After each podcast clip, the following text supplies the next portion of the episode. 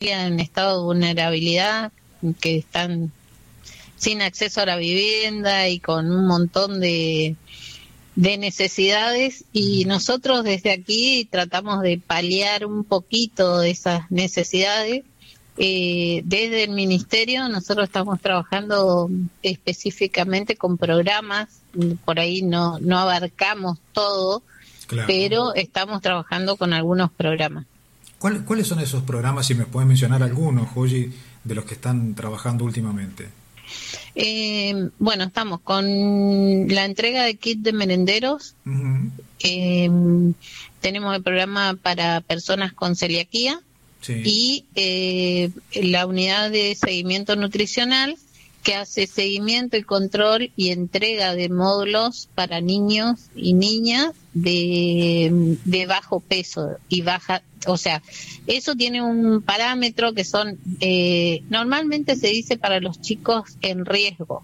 Sí. Nosotros tenemos niños de bajo peso, niños eh, que están en, eh, incluidos porque tienen algún problema de salud, que son lo menos. este programa se trabaja articulado con salud pública. Claro, sí, es una apoyatura o un acompañamiento, digamos, ¿no? Sí, más que nada se hace se hace un seguimiento porque el niño ingresa al programa a través de salud pública que eh, mensualmente nos informa, digamos, la cantidad de niños y niñas que hay en el departamento que están en riesgo o bajo peso y, y eh, embarazadas y niñas menores de 16 años que, se, que, que están embarazadas también son de inclusión directa a ese programa.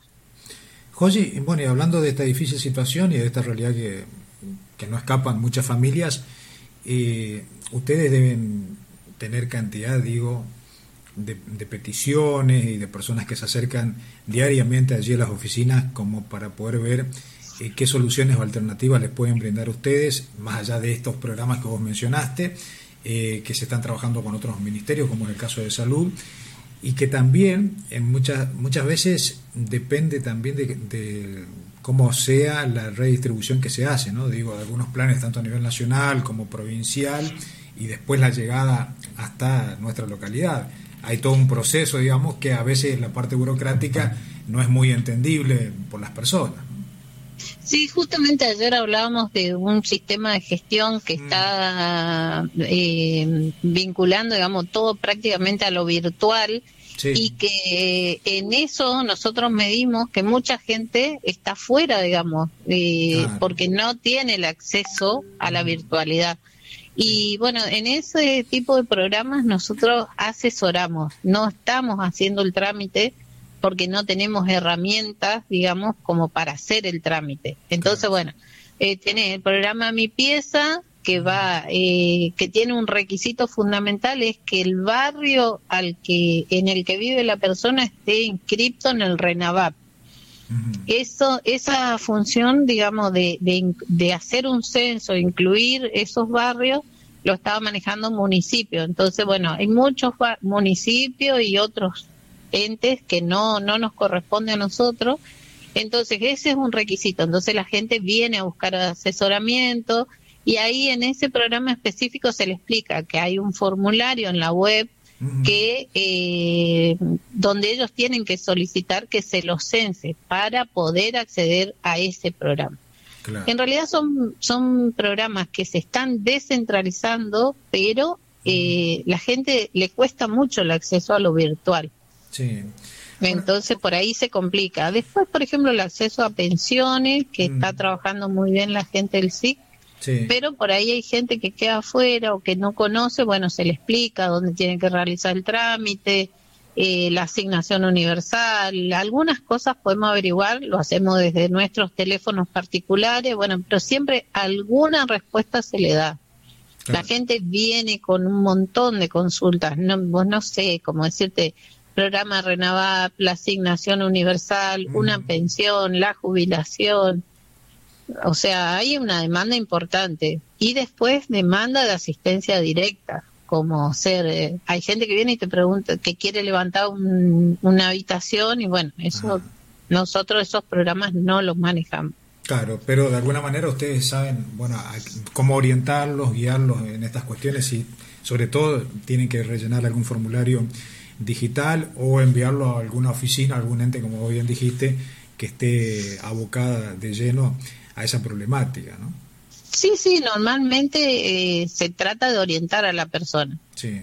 Entonces, en eso sí estamos trabajando y bastante también se, le, se les articula, digamos, por ahí alguna cosa con salud, por ahí hay gente que por ahí no sabe a dónde recurrir. Entonces, bueno, mira, esto lo podés, tenés que gestionar por la Secretaría de Desarrollo Social, esto tenés que gestionarlo a través del materno infantil, o sea, son diferentes lugares, o a través, si tiene obra social, a través de la obra social.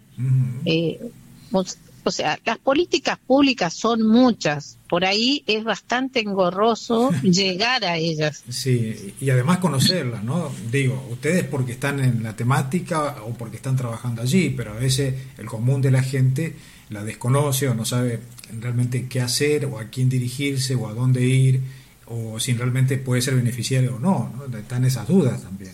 Claro. Sí, eh, en realidad son bastante universales y, focalizadas, digamos. Mm. o sea, para los niños está la asignación universal, para los adultos mayores tenés la pensión o jubilación, pensión si en el caso de que tenga alguna patología, alguna enfermedad. Eh, también con los niños discapacitados. Eh, hay, hay muchos programas y hay mucha gente trabajando en Trejileta en distintos sectores. Claro.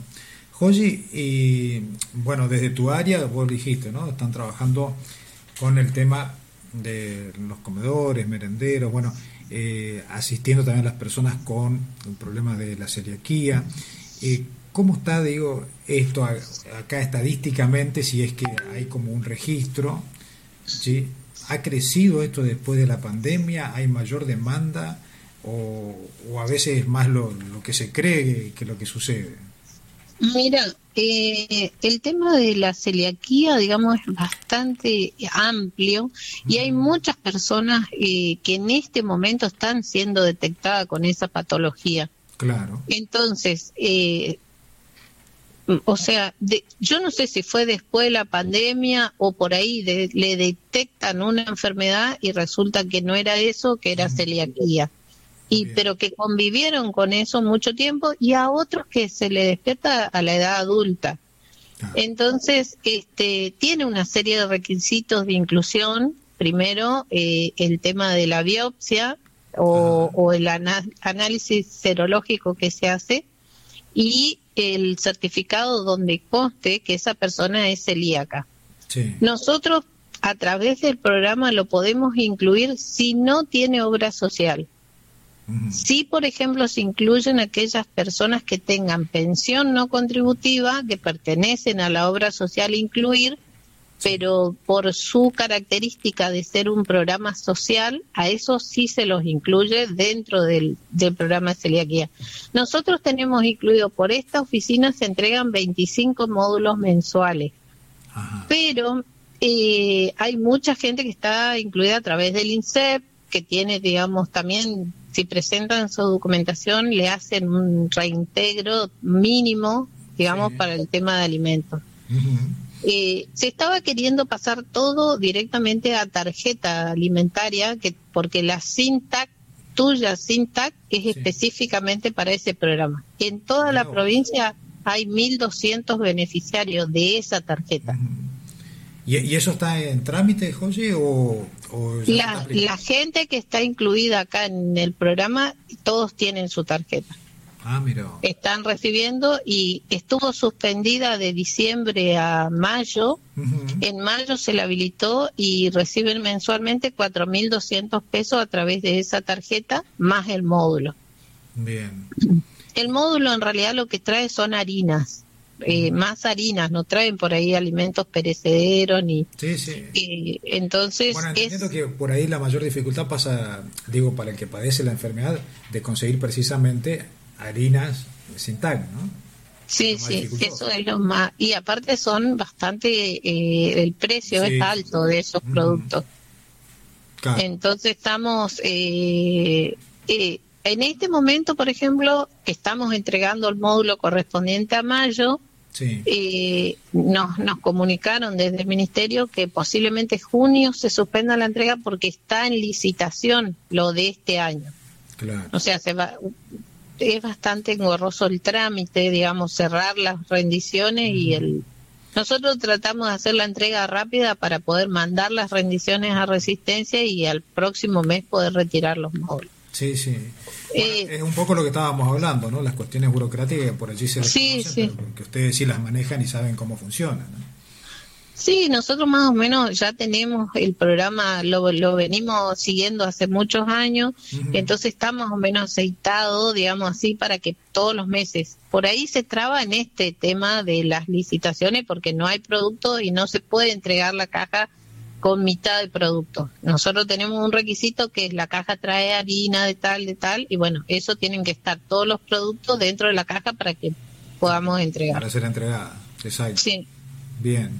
Así que eso es importante, ¿no? Vos lo dijiste, por allí hay personas que le están diagnosticando, algunas se van enterando ahora eh, que son celíacas y que, bueno, pueden concurrir precisamente a la oficina para ver cuáles son los trámites o qué tienen que hacer si es que tienen alguna duda y si pueden ser beneficiados de estos módulos, como bien decía, o tal vez de la tarjeta, ¿no? que, es una ayuda o un paliativo por allí a los alimentos que son tan costosos.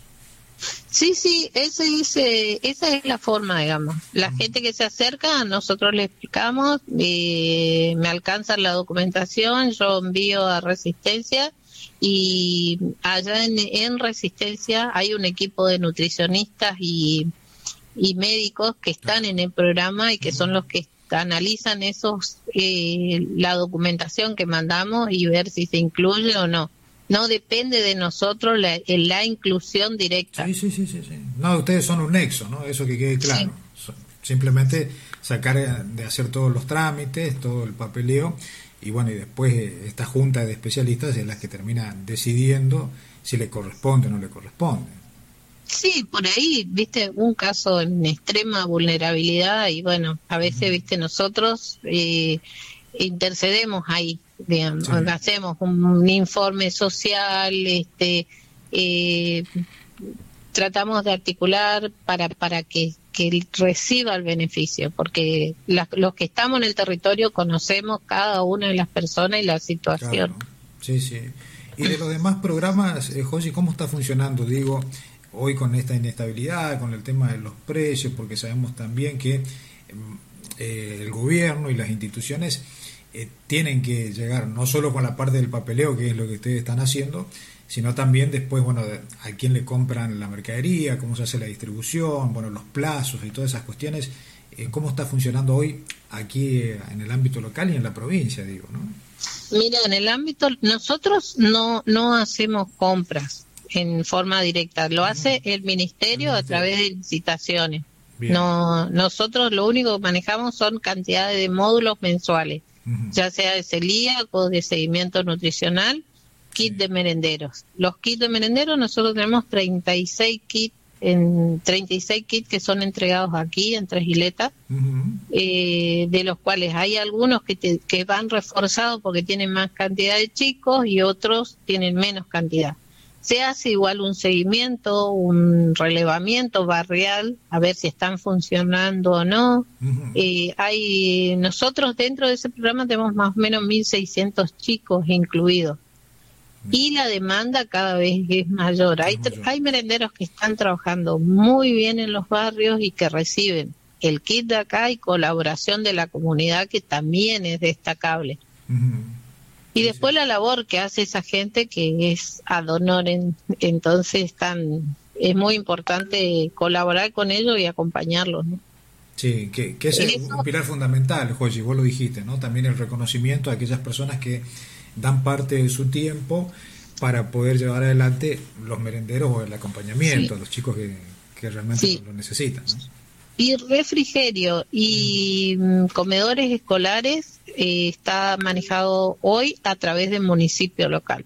O sea, nosotros ya no articulamos. si bien estuvimos frente a eso, eso lo maneja municipio. ¿Y ustedes no lo articulan por alguna cuestión eh, política, digo, o qué pasó allí, Joji? No, no, fue eh, una decisión, digamos, del gobierno provincial de que los, los fondos bajen a los municipios y que ellos directamente los manejen. Y que ellos, digamos, sean los que brinden el servicio a los distintos comedores y, a todas las escuelas del departamento, porque eso comprende todas las escuelas del departamento eh, en pequeña tarea también, ¿no? Si estaba en manos de ustedes, digo, porque el departamento nuestro es muy amplio y eh, con la cantidad de instituciones que se deben asistir también. Sí, mira, en su momento me acuerdo que eran 5.600 alumnos de mm. diferentes escuelas que estaban incluidos en ese en ese programa. Hoy desconozco, digamos, las, los, los, la cantidad de chicos y los montos que se manejan porque no no estoy en ese en ese tema. Sí. Oye, y bueno, con todos estos años de experiencia y de trabajo eh, frente a, la oficina, digo, ¿cuáles son las sensaciones encontradas cada vez que salís de la oficina y vas a tu casa? Eh, ¿Cómo está tu cabeza eh, con, con tantas demandas, con tantas peticiones y cosas que a diario escuchás y que vos decís, bueno, ¿cómo podemos hacer, cómo resolver? Porque supongo que más allá del trabajo está la cuestión humana, ¿no? Eh, personalmente eh, te diría que yo eh, cumplo mi función y hoy estoy bastante limitada. En otro momento tenía otro tipo de, llegada hacia el gobierno provincial y bueno, podía por ahí hacer otras gestiones. disponíamos de un vehículo que estaba acá en la oficina, que, que podíamos ir a la zona rural. Hoy no tenemos, no, no hay presupuesto.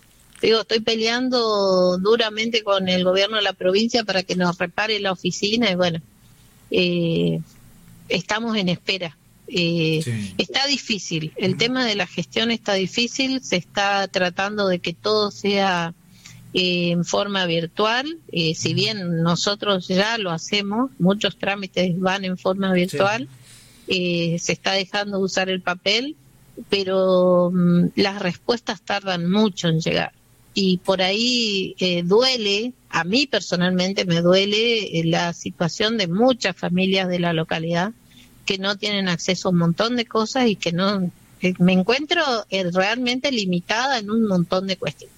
Sí, sí, sí, bueno, por, eso te lo preguntaba, ¿no? Porque por allí vos decís, bueno, podríamos hacer esto o aquello, o tenés muchos planes o proyectos y objetivos también, pero después la realidad, eh, como vos decís, te determina de alguna forma por esto que vos estabas mencionando recién, ¿no? Eh, la parte burocrática, aquellas respuestas que llegan, pero tal vez no en el momento eh, que la necesitas, sino a veces o muchas veces tarde, pero que en definitiva, como decís, nos conocemos todos acá en el pueblo, conocemos a las distintas familias, vos ves la realidad de la situación que estamos viviendo todos en general, Supongo que eso es lo que más golpea.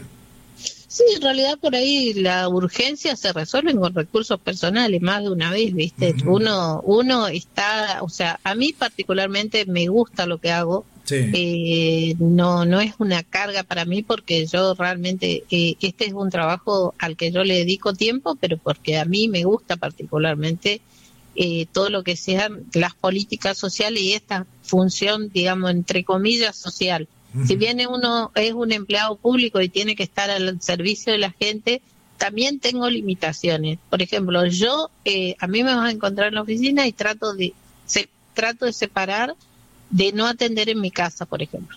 Tengo un tiempo eh, por por mi salud también, ¿no? No, no. Pero sí, digamos, el teléfono es, es una herramienta, digamos, que por ahí no te permite, aunque vos estés en tu casa, no te permite decir desconectarte, porque ante la urgencia uno articula de alguna manera. No, y además se entiende que tenés que tener un momento para vos, sí, un momento donde te puedas desconectar también de todos los problemas, porque si no se hace difícil estar todos los días de la semana en la oficina. Sí, en realidad eh, es, eh, hay que saber separar, digamos, lo urgente de, de lo que puede esperar.